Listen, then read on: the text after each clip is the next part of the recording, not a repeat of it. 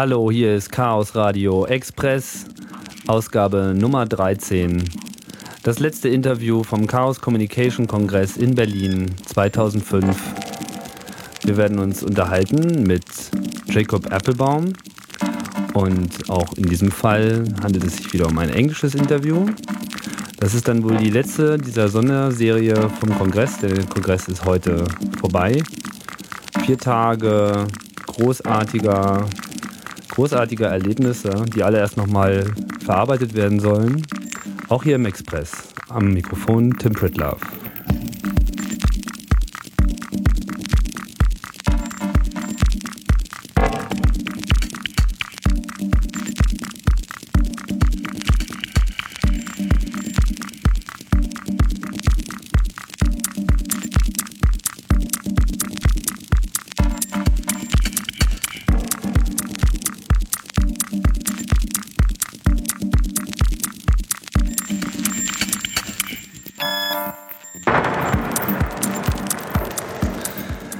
Yeah, here here we are. Switching back to English. Switching back to English because we've been talking all night already, and we're ending this day with this interview. I say hello to Jacob. Hello, Jacob. Hey. And um, yeah, uh, it was a long way to get you to Berlin. I must say. Um, we tried it last year already, and then you couldn't come and but we sort of stayed in, in contact which was for me very personal experience because it was really a, a, very digital acquaintance. Just getting in contact via instant messaging and a bit of email. No did we ever send email? I have no clue. I think there was maybe one or two. Yeah but it wasn't really that important. It was really real-time real-time discussion in a way. And so you couldn't really come and uh, but you made it this year. And in between has been quite a lot of personal experiences on your side. Um, something that you have already uh, also talked about at the congress. But uh, i'd like to start with the the other talk you you gave today on um, a technical issue which was disk encryption. Um, which was the talk you were supposed to have um, last year so maybe we can just dive in in your personal technical history because well you are a hacker obviously but where did it all start? Where, where did you first get into contact with computers? I think the the first time i really got into computers was when i was uh, i don't know uh, in grade school. I i hacked uh, oregon trail. Uh, some of the other kids were like playing word games with passwords that you could have so you could beat it during the lunch hour and so eventually I was able to social engineer from one of the kids that the password was boom. And if you typed in boom, you could beat Oregon Trail and not die from dysentery within the lunch hour. What, what is Oregon Trail? Can you explain uh, that? Oregon Trail is sort of this game where you have to like race across uh, um, uh, part of the uh, United States so that you can, uh, you know, bring your family and set up a new uh, life, you know, the Oregon Trail. And along the way, you have oxen and you have to float them across the river and it's just this really silly two-dimensional video game that uh, early Macintosh and okay. It's at the same time as learning to program uh, on the old Apple machines in class and so Apple computer was your first machine? Yeah. Apple II yeah. Back in when? Oh I don't know. Uh, 90 some early 90s the early 90s okay. So Um, your, your, talk was uh, on on disk, disk encryption technologies for operating systems, right? Yeah, it was uh, basically a discussion about uh, different uh, disk disk encryption um, uh, methods like so we had FreeBSD, OpenBSD, NetBSD, uh, Mac OS 10, and Linux, and then different implementations that solve different problems. And I talked about uh, of a generic framework that I had come up with in order to solve some interesting legal problems that we face today. Okay, and well, what, did you have any reactions? Did you get reactions at the Congress? Yeah, it's uh, it's one thing that's really nice about the Congress. I think is that I said, you know, are there any Apple developers in the house before I ripped into Apple Computer for some mistakes that they made? Nobody raised their hand, Um, but then I talked a little bit about um, some other systems and, you know, how many OpenBSD developers are here. And there are some OpenBSD developers. And then how many NetBSD developers. And then one of the people that had worked somehow on this disk crypto, like, you know, came and talked to me afterwards. And the guy that wrote the rubber hose file system, very nice guy. He's like, you know, I, I disagree with a lot of the things that you're saying. I think the rubber hose file system has, has some good uses, but it was just great because here I am giving this talk, and the question and answer these are these people who've written the software, who thought about the threat models, and it's just really great to really be right there with all of the people that are doing these things, which is very different than other conferences. Mm-hmm. It's excellent. So there are lots of, especially open source developers and also operating system hackers around the Congress, right? Yeah, absolutely. So, so what you can, well, would, would you consider yourself and what you're doing, especially what you're doing with computers, being uh, a, a, hacker? I mean, I said it. What, what do you associate with that term? That's, that's a question I more or less um, well sent to anybody who, who I was uh, interviewing in the last days. So, what's your standpoint on the term, and how do you evaluate that? I think that I just um, I consider people who think creatively about any subject, in depth on a subject. I think that anybody can be a hacker of something. So, like people that build their own cameras, like people that build pinhole cameras out of digital cameras, they're like photography hackers. And the people that are working on the file systems are file system hackers, the crypto hackers for the crypto file systems. And I think that if I were to consider myself something, I'm in a lot of ways like a, a social, like people hacker. I figure out like, um, like when going into Iraq or going into um, Houston or New Orleans post Katrina, I figured out like the systems that were in place and worked with those systems and against those systems in a way that could be useful so that we could actually accomplish things. And I think that it's not necessarily about technology, but certainly I when I'm doing network security or uh, programming or code editing or something like this, that's uh, hacking of that particular type in its own right. So, so where are you originally from? I mean, what's your birthplace? Where where did you grow up? Um, well, I'm originally from a town near San Francisco in California, which is, of course, in the free states of America. and uh, and uh, I spend most of my time now in San Francisco when I'm not traveling. And although lately I've been traveling a lot, and I'm living in Toronto and spending in the last uh, couple of months, I've spent it in Europe, in Vienna, and London, and Brussels, and Wiesbaden, and now I'm in Berlin, and soon I'll go back to Toronto. Yeah, you have been uh, around a lot in the last 12 months. So there was a certain reason that you um, couldn't come to the last Congress. You have been talking about this as well.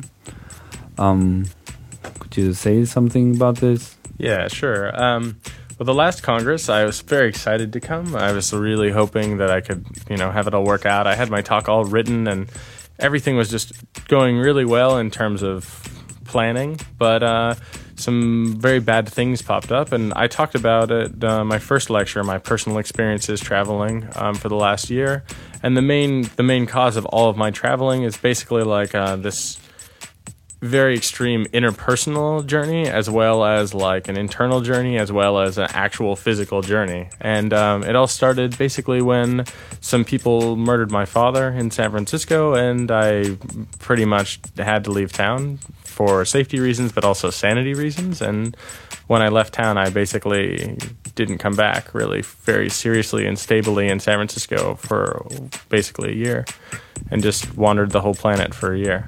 So so one of your first, or was it just was it already the first uh, destination you were heading to Iraq? That's what you were visiting, and when was it? In March? Um, I was in uh, early early um, 2005. I went to Toronto, and I stayed in Toronto for several months, and then I went to visit um, someone I promised I would visit in Iraq, and I also went to visit some people in Turkey and in Prague and a couple of other places. And so in April, I went um, from Istanbul after spending a couple of weeks there, and I went into Iraq. And how long have you been there? Uh, I was there for about two weeks. Two weeks. And where did you? So you you entered Iraq from the Turkey side, from the north. Right. Well, that's uh, And what do they say about Turkey in Europe? It's, it's like pot. It's sort of the gateway. so uh, I flew from Vienna to Istanbul, and I spent a couple of weeks in Istanbul, just kind of orienting myself to the the radically different culture. I mean, I'd traveled uh, in the Middle East before, um, but I had not traveled into Iraq, obviously, and I had not traveled in Turkey. And so I I had some friends in Turkey, and I spent a bunch of time with some Turks and learned some of the phrases, and basically just got a feel for what people in this region thought of Iraq. And everyone thought I was going to get my head cut off, and surely I would die. And the previous stamp uh, from visiting Israel was not going to do me very much good, especially when they saw it was in an American passport with a Jewish last name. And so after some time, I decided that even though everyone was pretty sure that I was going to get my head cut off, I I got on a plane from Istanbul and I flew to the city of Diyarbakir. And when I got to Diyarbakir, there was a very funny uh, little um, Kurdish boy holding a sign with my name on it, and um, thought that that boy is too young to be the driver that's taking me into Iraq. And he brought me into a room and he just sat me down there. He's like, "You have to wait. Would you like some chai?" And of course, this is all in the international uh, mime language because we didn't speak any languages in common. And uh, although my Turkish was uh, good enough that I could say, yes, I'd like some chai, it wasn't much better than that. And eventually, a driver showed up, and I asked him if he was the name of the driver that I had been expecting. And he said, no, I'm not that driver. And I said, oh, I, I believe it went something along the lines of Mohammed? No, not Mohammed. Mohammed? No, not Mohammed. Mohammed's coming. Mohammed no come. oh, excellent. Zakho? He says, Zakho. All right, let's roll. And so we got into his uh, his uh, taxi cab, which was basically just a nice uh, Saab car with no markings on it, and off we went to Iraq. Well, the, the Kurdish area can still be considered well, safe in quotes uh, compared to the rest of the country. But I, I guess you didn't really feel very um, secure. I guess uh, on that a, trip. It was it was actually um, it was it was really strange flying um, Istanbul uh, to Diyarbakir actually because there was a riot on the airplane, which uh, basically uh, what there were there were three really weird things at the airport. The first thing was that it took forever to actually um, find out where the gate was, and when we finally found out where the gate was, they put us on like a, a tram and made us wait. And while we were waiting, there were all these Americans standing around who were very clearly working for some government agency or they were mercenaries or something. They had like, you know, the multifunctional watches and they were built like they were football players and just overall like very strange and I just kind of like um, I, I have this this travel technique where when I'm traveling, since I'm wearing mostly all black anyway, I just don't speak English. I just speak German to people and say like, "Oh, I'm sorry, you know, tut mir leid, ich komme aus Deutschland, ich bin kein Amerikaner," something something like this. And uh, and uh, and um, in this case, I saw them and like I had like a my like fake thick heavy German accent, and I asked the guy about his iPod, and I said, "Oh, so what are you doing here? And you know, why are you coming? And are you going?" Um, this place and and eventually I just in talking to them said like so what do you guys do for the DoD um, which if, for those of you at home is the Department of Defense. And uh, the guy said the DoD I don't know what the DoD is. And uh, Americans who don't know what the DoD is. Yeah. Especially Americans traveling to uh, you know uh, southeastern Turkey which means of course they're going into Iraq. And so the guys the guys that I was talking to are like, oh no, you know I'm not. And the guy that with the big watch is built like uh, this football player is like, my name's Chad, and I'm not with the DoD, I'm with the God. So the apparently they were Christian uh, missionaries. Ah, I get it. They're with the God. Yeah.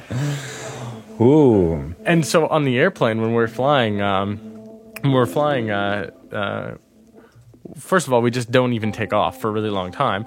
And we're not even on the airline we're supposed to be on. Everyone's wearing different outfits. The whole plane is just just some other company. Like no one has ever bought a ticket with this airline. We don't know why we're on this plane.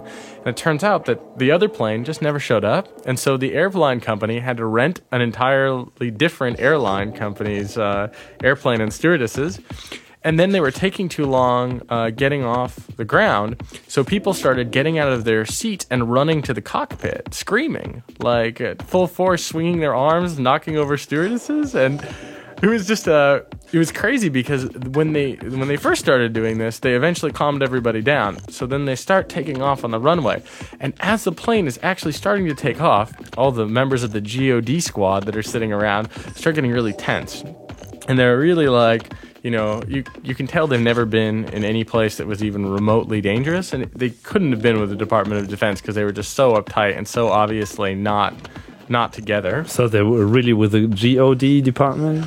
I think it's it's it's it's probable that they were, they, but they had white socks, so I'm I'm inclined to believe that they were feds. okay, spot the fed. yes, exactly. Um, but so as we're taking off on this uh, on, on this airplane, and as the plane is literally getting air, and then, then the inclination, uh, you know, of everyone is to sit down and hold on. There are people that start getting up and screaming and running at the cockpit, and so all the other Americans on the flight are like. Um, are basically like, what? What's going on? You know, like this is not normal. Like you can't run at the cockpit. And of course, they're thinking this is like you know America, and like people running at the cockpit. Soon there'll be gunshots going off, or you know this is like terrorism or something. Yeah, It's- they're scared. yeah, they were extremely scared, and it was it was it was quite funny as I was talking to um, this one stewardess who was kind of like standing nearby in German, and while I was talking to her, someone tried to sell me like fake Levi's and a fake Rolex.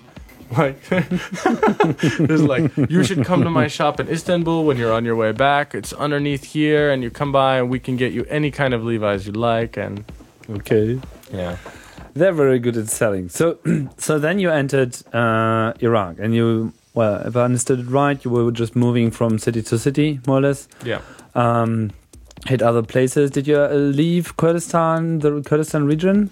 Uh, the closest I got to leaving Kurdistan was when I was going. Technically, it was not leaving Kurdistan. I went to the border of Iran, which is the the mountains of Akhmadawa, which is basically this extremely beautiful mountain with a huge waterfall. A really powerful verse of the Quran, uh, many verses of the Quran written like above the waterfall, and that's about as far away from uh, like uh, the like Erbil and the uh, Kirkuk and these different places that I got. But I didn't go uh, further south, like to Baghdad or any of these places, because when I tried to, uh, the people I was traveling with told me that there's no way that I would make it from uh, Erbil to Baghdad. They were absolutely sure that we would get killed. So we didn't do that. Okay. So what what did you see? What did you? Well, you've been talking to people, I guess. And what what did you see? What was your impressions? Well, my first uh, my first impression was actually uh, when we were driving from Diyarbakir to Zakho. Um, I the, the the first time I thought surely I was done for was along the way. There's um there's a city, um, very small. I believe it's called like Sipoli. Um, I forget the name exactly. Um, was where the taxi driver, who wasn't my taxi driver in the first place, who it turns out later, I guess he's like the cousin or the brother of the driver. Um, we stop at this town in, in the middle of the night, and there's just sort of like a room on the side of the road that's lit up, and there's just like eight men standing around in this room. And I'm thinking, like, oh, I didn't even make it to Iraq, and here I'm going to get my head cut off. And uh, and sure enough, nothing actually happens. But this other taxi cab pulls up, and it's like something out of a really awful movie. The guy pulls up, he hits the brakes, and when he hits the brakes, all of a sudden the inside of his cab starts glowing with like these big blue like LEDs, and there's like dice, like a like a like a heart and a teddy bear hanging in the window, and there's like frills around the lining of the cab.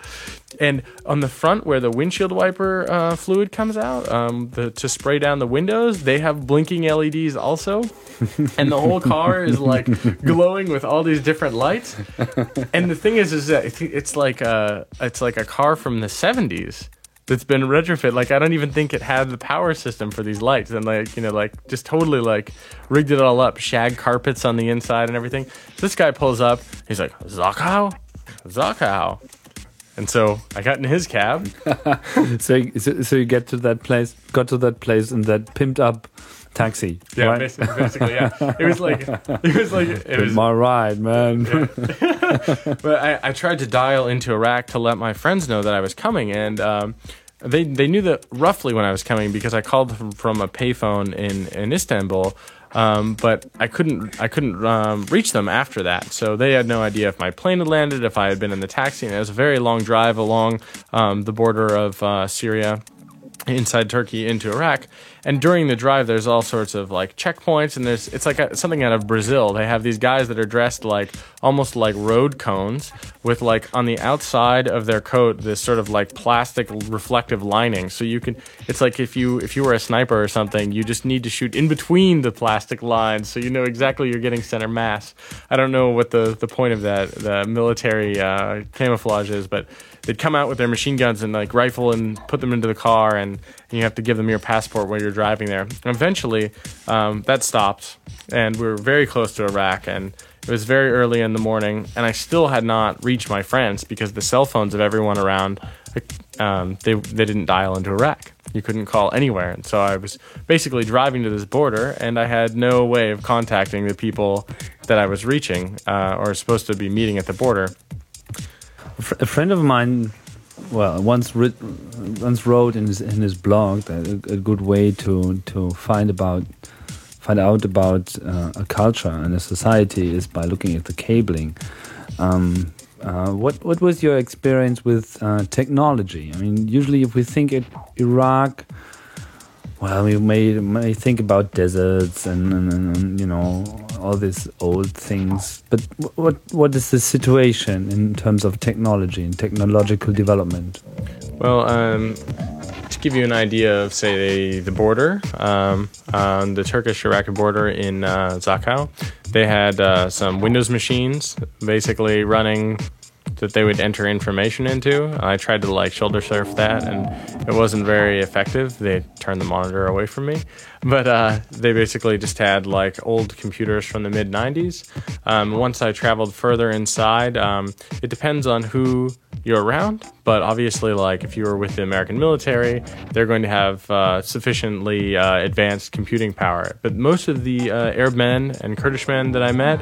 Um, that were engineers. Uh, they had gotten computer science degrees, like learning how to program on like Windows 3.1, and in the 21st century. So, very not very good. Um, but I mean, the the level of mathematics. Um, if you go to university there, you progress pretty far. I mean, on the new Iraqi money, actually, instead of having like um, symbols of the occult, like on the American money, like the uh, pyramidai, they have uh, mathematical formulas and like the people that had come up with this and their face, like honoring people of science. And um, but the cabling there, this is actually quite interesting. Uh, it's like a rat's nest. The every street corner, everywhere you look, I don't even think they have maps of the cables. I think that whenever there's a problem with the cable, they just put another one on top of the other cables that are already there. and then there's like, um, I have some photos that are just, it's like a crazy cobweb, spider webs of just cables everywhere. You can't even see the sky in some of the photos because there's so many phone cables and electrical cables and everything. Well, uh, you're now touching a very interesting part about you. I think um, you are a photographer. You're taking lots of photographs, and during your second talk uh, on this Iraq experiences, the you showed quite a lot of photos. Um, is this the, the you're living in a way? Uh, you uh, I do. Uh, I do sell uh, some of my photographs, but I have sort of an unusual way of doing it. Basically, all my photographs, I put them on either Flickr or I put them on the internet, other places under the Creative Commons, um, and I allow commercial use of the photographs um, without even having to pay me for it. Um, and it's Creative Commons uh, share alike by attribution and commercial or non-commercial, depending on uh, what the person who I photograph or the people I photograph feel uh, is appropriate. And um, people, um, when I was traveling in New Orleans, uh, newspapers contacted me, nonprofits contacted me. Some people didn't contact me and they just take the images. Um, but lots of places would offer me, uh, like, you know, we printed your photo and, you know, this page five of our newspaper, here's $150 as a thank you. Even though they didn't have to. Um, and other other places, uh, Scientific American recently contacted me, just looking at the photographs that I post, posted online, and they offered me, you know, for one photograph, we'll pay you n number of hundreds of dollars for each time we need this one-time use. So even though the Creative Commons would allow them to use it for free, just the the way that it it already works, people uh, still pay you for your photographs. So okay, it's interesting. So, but let's say in Iraq for a moment. Um, so, what what did you photograph in in Iraq? What what what kind of atmosphere did you try to capture, and what what was the atmosphere that you were bumping into there? Um, well, for the most part, I just photographed everything that I was around.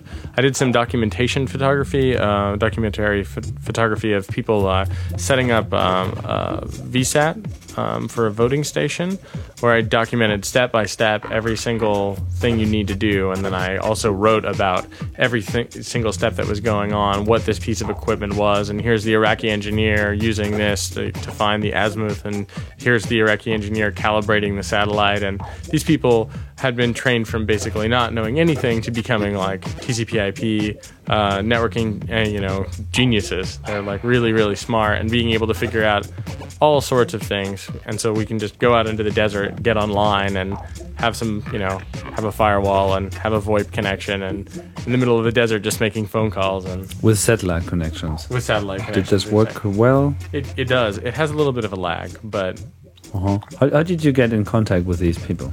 Well, the original way that I got in contact with these particular people I went out to set that VSAT up with was through uh, an, a friend of mine who worked uh, at a nonprofit that I worked at. Uh, and he left his job, and I ended up taking over a position very similar to his. And uh, I promised him when we were talking online, instant messaging back and forth, promised I would come and visit him in, in Iraq, and uh, I'm I believe the only friend that ever did come and visit him in Iraq, because when when I ended up leaving Iraq, we actually all left together. So, and I don't think they've been back to Iraq since. So, so you already mentioned um, um, New Orleans. Um, but well, let's just close the Iraq, Iraq chapter first. Maybe that's um, good. Um, when you you left like after two weeks, mm -hmm. so in in the end, what what was left of that that trip? I mean, was what what was your impression of the situation there? What what uh, well, I did. Uh, worth mentioning. I did. Uh, well, there were a couple of significant events, but uh, one of the main things while I was there that was really important to me was that I started interviewing the people that I was spending time with.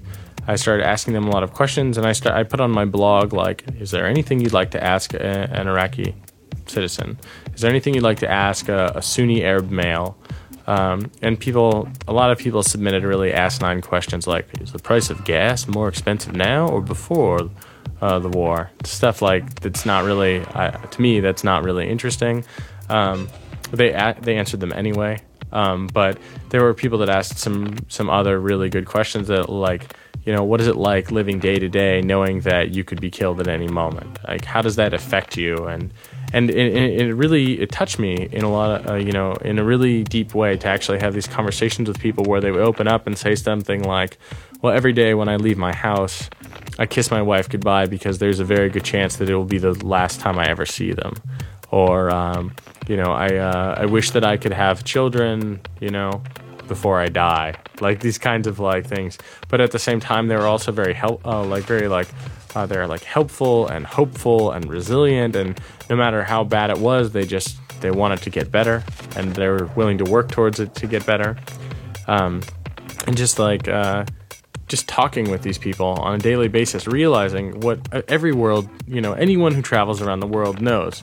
When you go somewhere, you realize people are just like the, pe- the people you come you come from. I mean, they might be Muslims uh, in Iraq, whereas where I'm from in San Francisco, they're there are some Muslims, there's uh, some Jews, some Christians, some Satanists, you know, some atheists, whatever. But overall, they're people. They have families. They have they have dogs. They have cats. They have interests. They care about the world, and generally, they want to make it a better livable place. So it's really intense to be able to to sit down and talk with people who basically are forced to sit in their country um, the Iraqi people that I that I spent time with, none of them can actually leave Iraq, with the exception of going to I think like one country in southeastern Asia, uh, and I think I want to say they can go to Syria or to Jordan. I'm not sure which one, but other than that, they're not actually their passports will get them thrown out of any other country they try to travel to.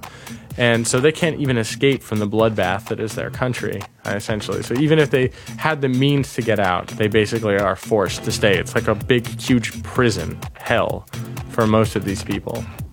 And so spending this time with them is really eye opening, realizing, like, especially perspective wise, like, how acute this suffering was and how in a lot of ways we like to pretend like bad things we'll never let those bad things happen again. Like in america we have this you know we would never let uh, world war ii happen the way that it did again. We, we would stop this injustice uh, the next time you know it were to rear its ugly head. It's like of course like that's not the case and it's happening all the time and iraq is just another example of this type of injustice. It's not necessarily the same scale but it's the same type of injustice and it really opened my eyes to something that might be obvious to other people, but it also really opened my heart in a way that I, I mean, I feel really connected to these people. When I talk to them to this day, I, I, I can't brush it off. I can't pretend like it's not happening. I can't, you know, go about my daily life like so many other people in America seem to do.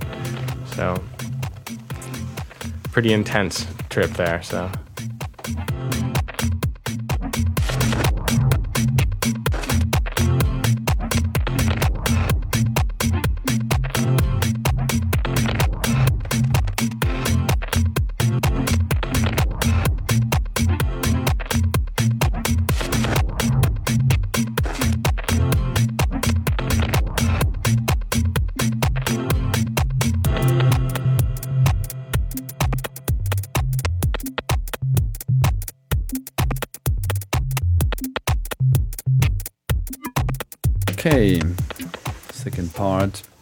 Um, so let's leave Iraq. When so just to make sure, in, in time, where are we now? We're like in June, July. Uh, at this point, when I left Iraq, it was May. May. Okay. And you get back to San Francisco, I guess. I went to Toronto first, and uh, I spent a couple of days in Toronto, and then I I made uh, the decision to go back to see my friend's wedding, um, and that was um, early May. And then I was back in San Francisco for quite some time uh, through the summer, um, working as a programmer and taking care of uh, some business in making preparations, possibly to move to Toronto. Uh, so it was. And then came in the hurricane season and the Caribbean Sea, and uh, then the Katrina hurricane hit New Orleans, um, which was well reported all over the world. Um, by the time I, I, I, was personally following the news quite intensively. I don't really know why. Um, it was just like I had I had the time and it was sort of uh, grabbing my attention for some reason. I mean, there's always shit going on, but this was sort of special. And I was also following your blog mm-hmm. by then. We've been talking here and then. And well, then you mentioned that you would move down to Houston to this uh, dome. What was the name of the dome again? Was a special name? Um, that one was the Astrodome. The Astrodome, right. Where they had all these refu- refugees from New Orleans. Uh, but they don't like to be called refugees because they're American citizens. Okay, so what's the correct name then? Uh, they wanted to be called either displaced persons or just normal citizens in need of help, but certainly not refugees because that sort of implied some sort of disconnect. There was a interesting bunch of people that were quite angry about the term refugees. I, I used it myself when I got there, and I got quite the chiding. So. Mm-hmm. But but well, in in the end, they were sort of treated like refugees in that sense by by the rest of the American society. I mean, at least that was one of the impressions I had. Yeah, I would totally agree with you on that. So it would be an, it would be very apt to actually call these people refugees simply because if you look at the treatment and you look at how they've been shuffled around and you look at how people have rejected them and you I mean certainly they there's been some acceptance. There's been a lot of really good work by lots of really good people doing really good things, helping out the displaced persons from Hurricane Katrina. There have also been a lot of people that have been real bitter about it and not really interested in helping, and there have been a lot of people that. That just their attitude towards the whole thing is pretty disturbingly depressing. So, so you were heading towards this Astrodome to install a radio station there. Wanted to try helping um, setting up an information infrastructure for these people, right? Right. So essentially, what happened? Uh, I was working as a programmer in San Francisco at the time, and uh, my company uh, laid everybody off, which was very fortunate because as uh, everyone had been laid off, Hurricane Katrina hit, and when Hurricane Katrina hit, um, all of a sudden I realized that I was totally free to go and do anything that I wanted to, and I had to, I had a little bit uh, I had a little bit of time now that I had been laid off, so I made a phone call to Xeni Jardin from Boing Boing, and I said, you know, uh, here's a list of my skills. And I told her like a list of my skills. And I was like, Xeni, if you know someone that's going there, if you know someone that needs a photographer or like a network engineer or someone who can write about the experiences that they're having, I'm totally able to fund my trip to go down there. You know, I got a nice severance from my job. I want to go and help out any way that I can. So if you know anyone, just let me know she tells me, you know, I do know someone actually. This guy Joel Johnson from Gizmodo. He's going to go down there. I'll put you two in touch. So I don't know. Not not more than a couple of hours later, we had basically made some ad hoc plans to meet up in Houston, and about 48 hours later, I had a plane ticket, and not too like I think the following Monday. That all started on a Friday. The following Monday, I uh, was in Houston, I believe, and uh, meeting Joel Johnson at the airport, and pretty much from there, we went and immediately hooked up with the Indymedia people in uh, Houston, and uh, we started working with a local radio station called Austin Airwaves that uh, had uh, traveled to Houston, and um, we started working with them and building technology and talking uh, about the infrastructure that was needed and helping them to um, basically figure out anything that they needed and also blogging about it documenting it writing about it telling these stories as they were happening the, the, the hurdles that people had to go through just to help these other people and uh, eventually we ended up with the um, the bureaucracy blocking us from setting up this radio station. The people that were originally uh, in Houston um, were working with Prometheus Radio, and we were working with Prometheus Radio.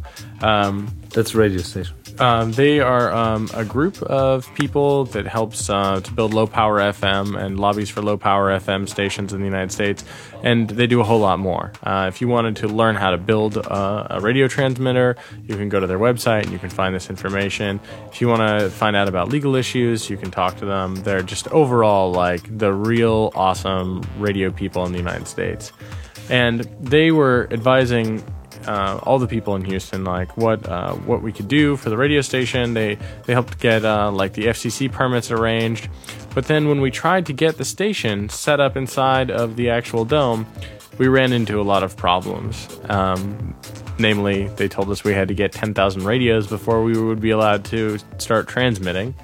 Which you got then? And uh, we made a call out through uh, Boing Boing and several other places, and ten thousand. That, yeah, that deal was done in a day, wasn't it? Yeah, exactly. It was done extremely quickly. Um, and when we said, okay, we can bring you ten thousand radios, they said, well, that's n- they they'd be able to tune the radios to something else, right? And we said, well, of course. And he's like, well, what uh, freedom of the dial? freedom of the dial. What do you mean? It's like, well, what if they were to listen to rap music that could incite violence? Now, racial stereotypes aside, and the ridiculousness of such statements, just it's so unbelievable. Yeah, it's amazing. So, so basically, this radio station, which seems like a, a totally reasonable thing, you set up a radio station. You you help you know build morale of people whose entire lives have been destroyed. Uh, you tell them information about loved ones that have been lost or found. Uh, information that's absolutely necessary. Um, instead of having to hear it over like a big uh, loudspeaker all day long, people turn on their own little radios. They tune in for what they need to hear when they want to hear it. They sort of have a little bit of you know control. They have another possession. It helps them out. It allows them to really connect back a little bit more as compared to just basically being inside of. Um, a building and being told what to do all the time and having to like listen to like you know speakers 24 hours a day, seven days a week. I think the loneliness is probably one of the hardest parts that you have to suffer from in such a situation. I mean, just being away from all your contacts. Maybe all your friends already died, or uh, or at least you don't know. Uh, was probably one of the, the things that people just didn't know what, what didn't know what, what what was happening to them, why it was happening to them. They didn't even know the amount of damage that was actually occurring because they were far away from their homes, far away from anybody who could tell them anything. I think that's totally drastic situation everybody's been in.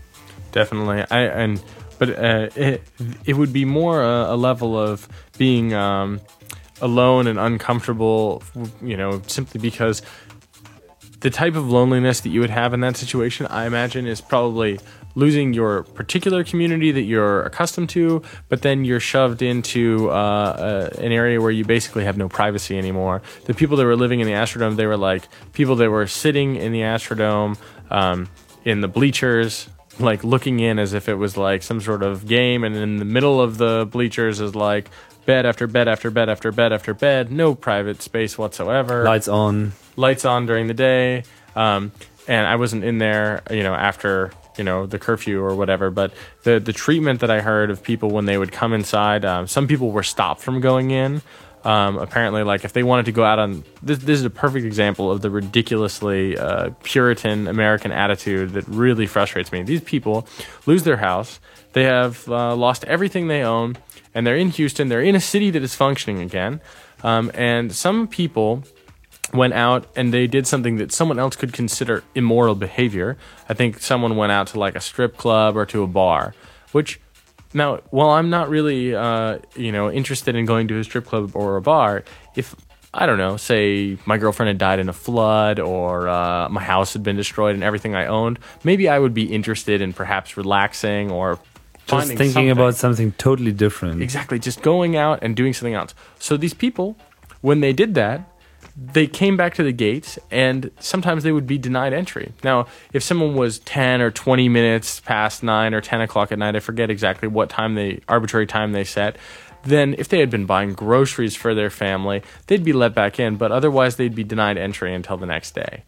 I mean, because for some reason, like why why should they be out doing this thing? So it's like all of a sudden these people, their lives were not only turned totally upside down, they were being uh, they were being policed like morally and ethically and and like what they can do to relieve their own stress and and then people you know there was a lot of discussion about whether or not this is all right they were just denied humane treatment at all i mean I mean, there, there's certainly. I, I don't want to. I don't want to portray it as that there weren't people doing humane things and helping them out, but that kind of that kind of judgment is. I mean, the reasons behind it were something like, well, people that had been drinking were rowdy and people were trying to sleep inside, but it's like, I think maybe that that judging I, the people by their habits and not by their situation. Yeah, that's really a problem.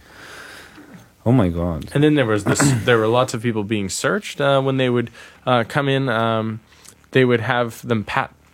Um, the security would pat them down before they could enter the dome, so they couldn't bring in uh, weapons or contraband or whatever. So these people, every single one of them, were being treated in effect like they were uh, in sort of like a sort of semi prison environment in certain respects. Like they had the ability to leave, um, and sometimes they could come back in unless it was too late and they had been doing something immoral.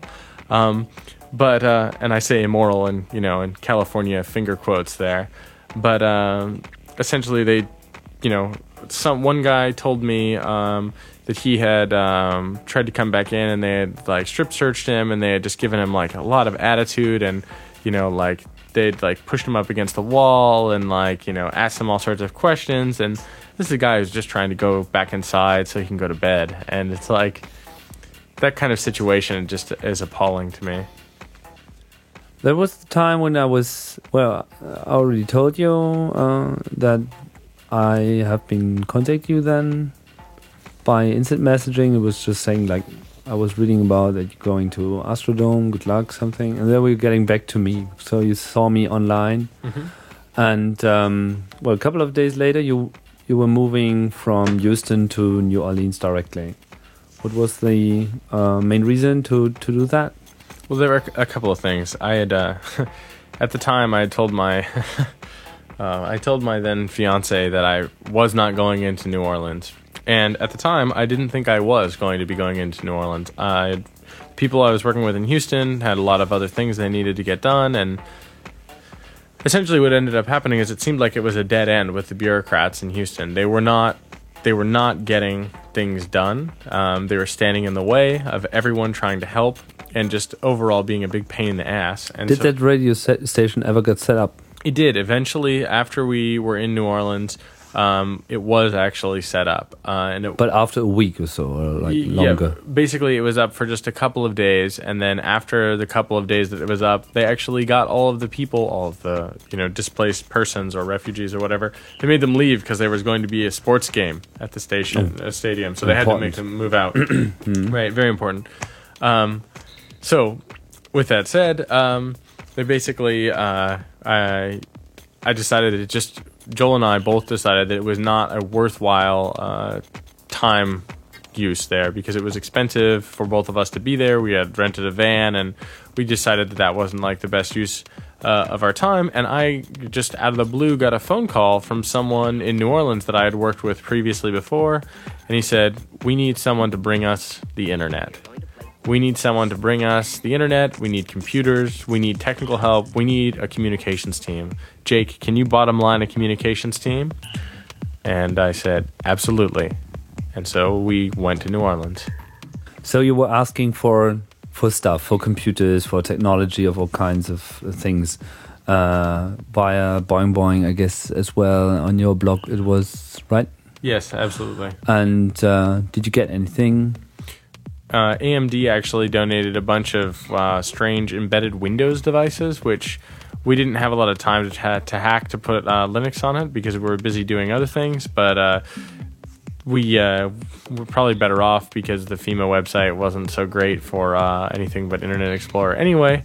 Um, but essentially, we had uh, we had those uh, we had people that brought us water. Um, we a really important thing before going into a disaster area. Uh, Houston isn't so much a disaster area as it was. Uh, well, I mean, other than being Houston, it's just like a very, you know, and it's a nice place. Um, but it's it's very you know it's very much like. Um, at that point, it was just filled with a lot of people that were otherwise not normally there. So it's not really a disaster area. It's just sort of like a different vibe than it was before. Um, but before going into New Orleans, but we wanted to stop in Baton Rouge um, for the place to stay. Um, because of the checkpoints and because of uh, the curfews, but we also had to buy all of our own food, all of our own water. We needed gas, and we had, oh, I don't know, wow, hundred bucks worth of Red Bull. Baton Rouge is isn't it that the the capital of the region? Isn't it like no? Is it? Uh, I you know, to be honest, I'm not sure. I But, but remember. but no, but it was like sort of the no, it was the temporary capital in a way because everything was more or less moved out of New New Orleans. Wasn't the mayor going to Baton Rouge? there were uh, a lot of uh, the people in the region um, who had gone to Baton Rouge, but there were a lot of people that had actually gone further, uh, further away than that. But Baton Rouge was completely overrun with all of the people that had uh, the ability to go and stay there. Like all the hotels were filled up, and if you were to go, say, shopping in uh, what do you call it, the Walmart there, or there's some other really big stores. They're just filled with people just basically buying their whole life all over again. Um, and we went there one night just to stay the night with a very nice guy um, uh, who, just reading the blog, said, Yeah, I have a couch you can come sleep on, and I have internet access so you can use it. And so went there first, and uh, we brought everything with us. So you made all your all your stops. All the people who were helping you were basically coming to you because of your internet communication. Everything, yeah. So in the end, what what did you have on board when you were entering New Orleans? Uh, we had one very large white rental van um, with um, a couple different pieces of paper printed out. We had uh, some press passes that we had made in Houston um, that were legitimate press passes for a legitimate radio station, the Austin Airwaves. Uh, we had uh, food um, like everything from peanut butter and honey and bread to uh, cereal and soy milk and uh, we had some gas, we had Red Bull, we had blankets, we had some of those AMD computers, we had uh, EVDO equipment, we had some other laptops, we had some radio scanners, some telephone line equipment, um, some telephones, um, tons of 802.11b gear, um, lots of blank CDs, just basically anything we could um, bring with us uh, in order to do the work we were going to do. So, was there still a, a working wireless LAN system in New Orleans? Um, no, there there was no. Well, we did find some wireless LANs uh, in New Orleans, but there was nothing that was particularly usable. So what we did is we brought uh, EVDO cards, which are 3G um, CDMA. Um, we brought that with us. Uh, Joel had it, one actually sponsored by Gizmodo. Um, brought that uh, with us uh, and we shared out uh, the Wi Fi from his Mac using EVDO. So, from the very first moment we got there, all of the journalists that we had met, that sort of like uh, the GNN, um, uh, Guerrilla News Network uh, people, and different European journalists that were staying in the area where we were in New Orleans, all of a sudden we all had internet access, whereas before we didn't. and the EVDO was not particularly fast. It's like a dual channel ISDN speed, but that's so much faster than no internet at all that it was really great. And then sharing that over Wi Fi wasn't bad as long as people weren't sending lots and lots of. So EVDO was like a, a system that was working there before, or was it like set up after after the catastrophe hit? Um, well, at first we were not sure if we had been put on a, a portable cell station or if it was actually uh, the um, Verizon uh, CDMA towers that may have survived the storm. But uh, it turns out that actually the EVDO infrastructure survived Hurricane Katrina entirely. Um, so this was available before the storm and it was available after the storm, and it just worked. So it was amazing. So, um, where have you been heading to? Have you been heading directly to the center, the flooded areas in New Orleans? Well, when we first came in, we came into an area called Algiers. Um, and the way that we did it was we, we, we looked at Google Maps because Google Maps had just published satellite photos of the uh, affected areas in Louisiana. That special layer they put on top. Yeah. It only took them, I don't know, five days to do that? Yeah. Something like this, a week? That was totally amazing. I mean, they have been buying in any satellite imagery that was coming from that area in these days uh, we're just extending the Google Maps interface to add another layer. And I use that very much to track people who were like saying they were doing something here, something there. It's very impressive, and it's still it's still online, isn't it? I, I think it's still online. So you could actually see the levees being where they were breaking, and, and all the disaster was totally apparent. That's yet another interesting experience I had on the on the other side of the Atlantic, watching all this. So I, I had various sources. First of all, I was uh, was reading blogs, of course, like Boing Boing and other um, Katrina-related blogs that sort of popped out, uh, popped up then. Uh, very interesting. Also, was the Crooks and Liars uh, weblog. Do you know that? Yeah. They are um, they are very busy publishing um, certain well recordings from TV. So they were continuously following the media, reporting on it, and everything that was online that was sort of interesting, they encoded it immediately, both in Windows Media and in, in QuickTime format as well. It was amazing. So I got a, a, pre-filtered real-time stream of, of media reporting on this event, which was totally awesome. And um, so I sort of managed to be on the same level of information probably as everybody in, in the US. Of course, not as much, but I was pretty close. I got, I think. So um, I, I, don't really recall. How did we get together then? Uh, you you were online then with this EVDO mm -hmm. thingy in Algiers, and then you got back to me, right? Yep, exactly. Um, uh, when we were in Algiers, um, we didn't actually go into the city. I don't think until the next day. Uh, uh, so, well, we should explain. Algiers is a uh, a part of New Orleans. Yes. That's south of the river, so it wasn't affected by the floods. Right. So Algiers is the part of New Orleans that didn't flood, and it's sort of like uh, any other quarter. You have like uh, um, you have the French Quarter, and you have Algiers. Um, a lot of people mistook the fact that Algiers um, was like a different city, but that's not actually case. Algiers is this section of New Orleans, um, and it's also the section of New Orleans that was extremely easy to get into. That there were like five different roads that you could get into, so you didn't have to worry about military checkpoints, um, which was basically meant as long as you arrived before curfew, you could get into Algiers. And then using Algiers, you could use that as a jumping off point, um, and to get into the city different ways. So that's what we used it for as well. So where were you heading for? Well, um, one of the first days that I went into the city with some of the other reporters, um, I went into the French Quarter, and I also just drove around. We went around to like uh, the lower ninth areas, trying to go into the different wards. Um, basically, just driving around the city, and it's sort of driving around New Orleans was actually really reminiscent of when I was driving through Iraq. Like just seeing like buildings that were totally wasted away. I mean, in in, in And you also took a lot of photos there. yeah, I took a I took a lot a lot of photos there, and I and I put them all on Flickr as well.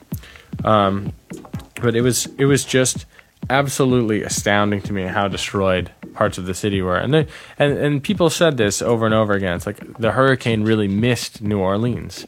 It's it didn't even what what was so destructive to most of New Orleans wasn't just the hurricane; it was the aftermath of the hurricane. It was the people and how the people treated each other and the response to the hurricane and what ends up happening after this disaster. And the, human disaster was even worse than the natural disaster. And and so in, in driving around it, there are certainly parts that are flooded. There are houses that are burned down, and there's trees that are fallen, and everything is just absolute mess. Totally like it's like you just walked into some really bad sci-fi zombie movie or something and there's certain parts of the city they had like DMORT codes uh, on the doors and other parts of the city they didn't have DMORT codes and then you would see like a light on What kind of codes are this? uh, a DMORT code is the it's the uh, FEMA disaster management uh, mortuary team. I forget exactly what the acronym is, but basically, uh, it's an X, and in each uh, different quad, so you have four quadrants. You have this. Um, the bottom quadrant of the X tells you how many dead bodies, or how many live bodies, or how many, you know, people when the thing was searched. Like you have the date and you have the time that it was searched, um, and you have basically if you have one line it means someone's in the building if you have both lines they've done the search and then it would tell you things. So like w- the first day we were there when we rolled in there were uh, we found a, a nursing home and the DMORT code said seven dead bodies inside i believe. And it was at this point where we were you know this is the fir- one of the first things that we saw there. And when we see this the police see us and we pull up and we're with some very credible journalists. And these journalists show them their you know this is our like you know you know our official united states press card. And the police just stand in front of our windows and say like this isn't for you to see. And it's just everywhere like in it was it was similar in houston. Um, I met this uh, Polish uh, press agent who, again, was he was he has House of Representative uh, ID card. He said the the censorship here is amazing. This reminds me of what it was like in Poland, um, dealing with the USSR. is just crazy to me. And so, again, seeing this in New Orleans, it was very consistent, like trying to hide the bad news. The fact that there were seven elderly people that died inside of uh, inside of a nursing home is not actually that out of hand if you think about it, the scale of this disaster. But what surprised, what really surprised me was just the, the police response to a lot of the media was, why would you want to show something like this? Why would you want uh, to like bring this kind of negative thing to the public zeitgeist? And it was amazing to me because that's the exact opposite approach that I would want to take. Like, why would you want to hide something like that? Something terrible has, has happened. This tragedy has befallen these people, and we want to we want to not disgrace their memory that they would just die and so needlessly. And then when they do die so needlessly, the police wanted to, to hide it, to not show it. Of course, that failed miserably, and everyone saw these photos. But just the, the sheer fact somehow like hiding it would take away the shame of the failure of the United States government and the natural disaster uh, that no one was responsible for. I mean, this is just the unfortunate circumstances. But the parts that weren't unfortunate circumstances, but were like terrible planning and absolutely like just asinine ignoring of people in desperate need of help, hiding that is not going to do any good. And that's a lot of that. People tried to make that happen all the time. It's just ridiculous and totally disgraceful to the people that died. Yeah, lack of freedom of information at that point as well. Um, so you arrived in Algiers and you um, met in, met this guy. Uh, what was the name again? Malik Rahim. Yeah, this that Islamic uh, activist. Um, well, can you say something about him? Was a very impressive man, from what I read. Yeah, Malik Rahim. Uh, what he did in Algiers is absolutely amazing.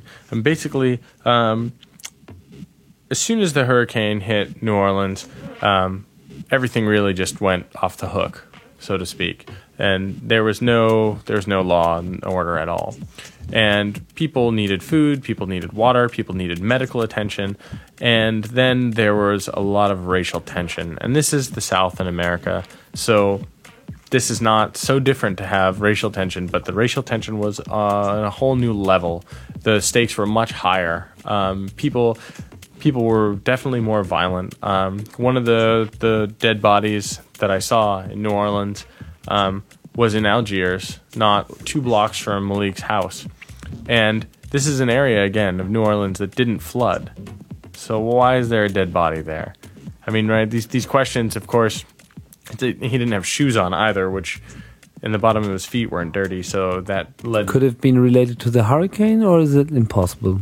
I suppose it could be related to the hurricane, but I don't know if it was related to the wind and the rain of the hurricane or if it was related to the aftermath of the hurricane.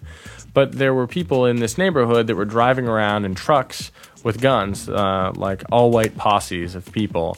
Um, and I'm not trying to single out the fact that they were white. This is this is the stories that I heard directly from people I came to know and to trust. But they said basically, you know, all white, uh, you know, truckfuls of people with rifles saying to people of color, you know, get out of this neighborhood, or what are you doing in this neighborhood? Explain yourself, get on the ground, you know, and pointing their guns at them. I mean, it's very serious racial tensions. So what Malik Rahim did was really amazing. He basically brought the people of the neighborhood together. He started distributing food. He started helping out with medicine. He started putting together a medical clinic. He started making calls and bringing more people in. And that was how he ended up bringing myself and Joel in. Um, he had uh, brought in someone previously before who will remain nameless, and they had called us to bring us in. And it was through this like radical grassroots organizing he was basically able to stop serious uh, acts of violence. He was able to organize the community to report back when these types of things started happening. He was able to bring in uh, medical uh, people from all over the United States when they needed to come in. He was able to bring in food not bombs so that there was food coming in for people who needed it and it was being cooked, you know, the food not bombs brought an entire kitchen full of food, um, a mobile kitchen for cooking. And it was basically because of this man, he lent out his house and uh, his neighbor lent out his house and we were able to build a media center there so that we had uh, something like 12 computers um, that people could register with FEMA, people could write in their blogs, people could uh, do their own personal news reporting, and just really like without this man, none of this would have happened. This community would have been a desolate wasteland. And while there were certainly certain um, people in the neighborhood that were surviving without his help, they certainly survived a lot better with his help. And there are probably people that would not have survived if he had not been there. A lot of the people that stayed, these people were so poor that they didn't have cars, which is not really, I mean, to me, I, I don't own a car, so that's not a big deal. But these people are also very sick. A lot of these people, um, there was a woman uh, who was taking care of her husband. They didn't have a car. No bus ever came for them to evacuate them. And her husband had gangrene in his legs. Um, there were people that were just so sick um, physically that they couldn't leave because they were very old, the elderly people, or they didn't have anywhere to go. I mean, where do you go when all you have your whole life is this neighborhood, and now you hear your neighborhood's going to be destroyed, and they didn't have the, you know, just the pocket money to to roll up to another town you know 100 200 300 miles away And in the end, they probably, some of them even didn't believe what was told them that they had, well, that everything's going to be destroyed.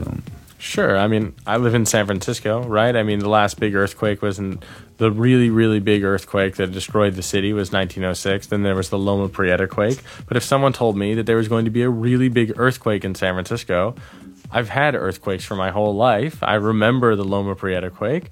I mean, I wouldn't just up and get out of San Francisco and drive 700 miles away with everything that I owned. I just it just it's not realistic, and and that doesn't scale either because if every single person that's in the city did that, no one would get out, and then they would all die on the bridges and in their cars when such a big earthquake actually did happen. So I mean, a lot of these people also they didn't know what was going on. Uh, when I left New Orleans, I sat on uh, an airplane. The only way that I could get out of New Orleans before Hurricane Rita hit was by upgrading my plane ticket um, uh, to a first class ticket for like an extra hundred dollars. I've never flown first class in my whole life, and after this experience, I don't think I ever want to sit next to someone in first class again. But uh, it was it was pretty bad. But basically, this this uh, this woman um, said, "I I don't understand why." Why these people didn't leave? I mean, I heard on the television, uh, you know, the mayor was going to send around buses for everybody that didn't have a way out, and everybody should get out, and, and you know, it's the end is near, and all this stuff. And I got in my car and I drove to my summer home in Georgia. And, you know, of course, she's sitting in first class in this airplane. It's like one of the last airplanes that's going to leave New Orleans before, um, before the next hurricane is going to hit. And it's like uh, this total disconnect. These people don't have a television. There were barely any computers on the block. When we brought in food, water, computers, and internet access, we were some of the first people in the area to, to really, to for most of the people in this area, these were some of the first computers they'd ever used. People registering for FEMA that had never touched a keyboard in their life. And so when this woman sitting here from her position of privilege in first class telling me this, I just it, it was so infuriating to me because this disconnect that she had there about being able to care. I mean, this she did. I she obviously never set foot in Algiers. So you at at the at the Congress, at the 22nd Chaos Communication Congress, uh, you gave a talk about this story. We basically were reflecting on that in the last half hour. How did you? Well, how? What, what was your impression? How this was received? Because I found it a very, very personal, very emotional talk. Did you get any responses to that?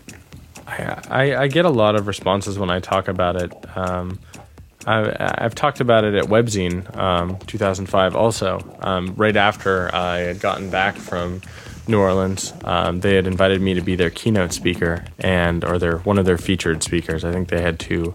Um, you know, and they it was put on by a really awesome guy, uh, many really awesome guys and gals actually. Uh, one of which being uh, Eddie Codel, uh, Eddie.com, very awesome guy, and uh, he he brought me there um, and asked me to speak for the same reason I think you did. Basically, trying to get people to relate to this, to understand it, and to inspire people. And I got a very similar response um, at the CCC as I did at Webzine.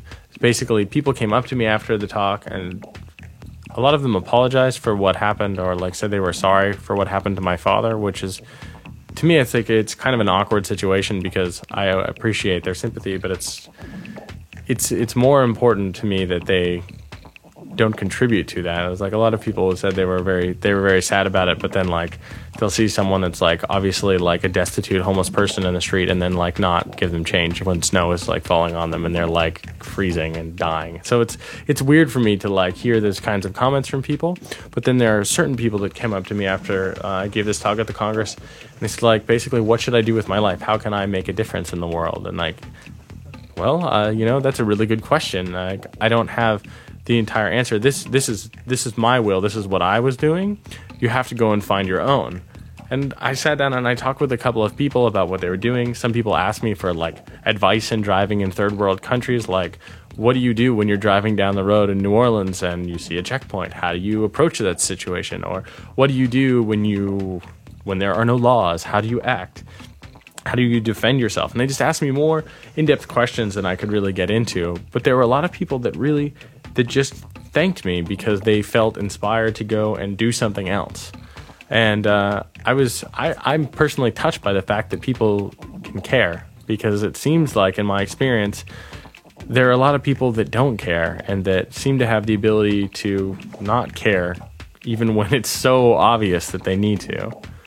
So the feedback was just it was amazing. The people they really like they liked it and they really listened and they were affected by it. It touched me.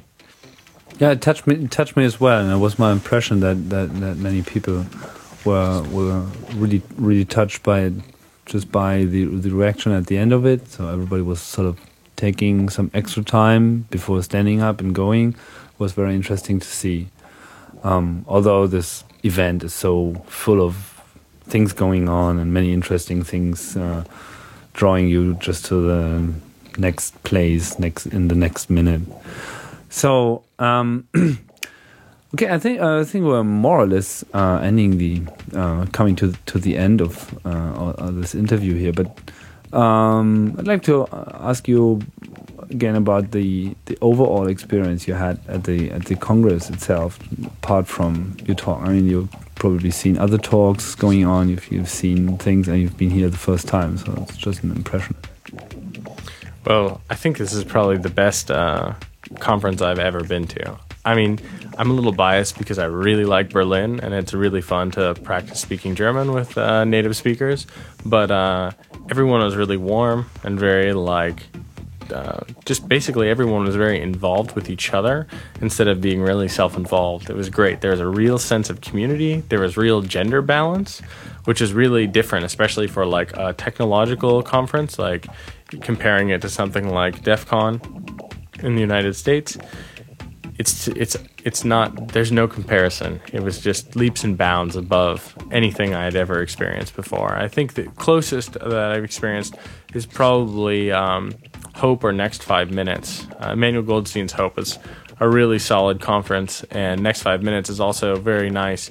Uh, and then it's a lot, a lot of discussion about media and politics with some technology involved. Where 2600s uh, Hope was a lot like uh, uh, technology with some politics involved, and Chaos uh, Communications Congress is is great because it's basically the things I liked about Next Five Minutes and the things I liked about Hope and some of the things I liked about DEF CON all put together in a really great European city. And it was, you know, it's a, it's affordable. The talks were really solidly put together. The people um, that were giving the talks, you could just sit down and talk to them right after they were done with their with their uh, with their lectures. The um, internal DECT phone system was like brilliantly uh, pulled off. The fact that everywhere you go, instead of having to hack phone systems to make free phone calls or something like this, there were free phones everywhere. You could call everywhere in the world already. Um, I thought it was incredibly brilliant that the wireless and the wired network was always working. 10 gigabit uplink with real IP addresses with the Class B.